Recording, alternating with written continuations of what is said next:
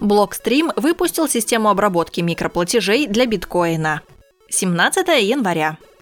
Анонсированное дополнение Lightning Church, как ожидается, способно значительно упростить жизнь разработчикам платежных приложений для биткоина.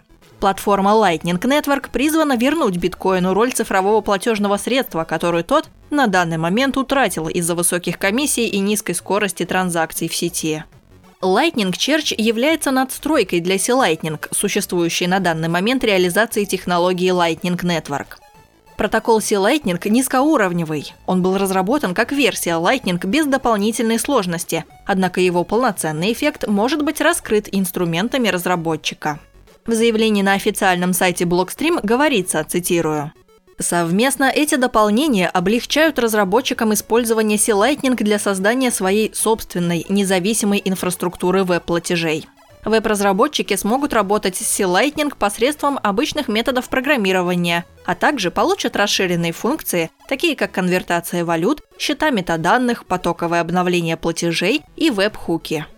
Для демонстрации своей технологии компания Blockstream анонсировала запуск электронного магазина, работающего на Lightning Church, позволяя пользователям совершать микроплатежи через Lightning Network в основной сети биткоина.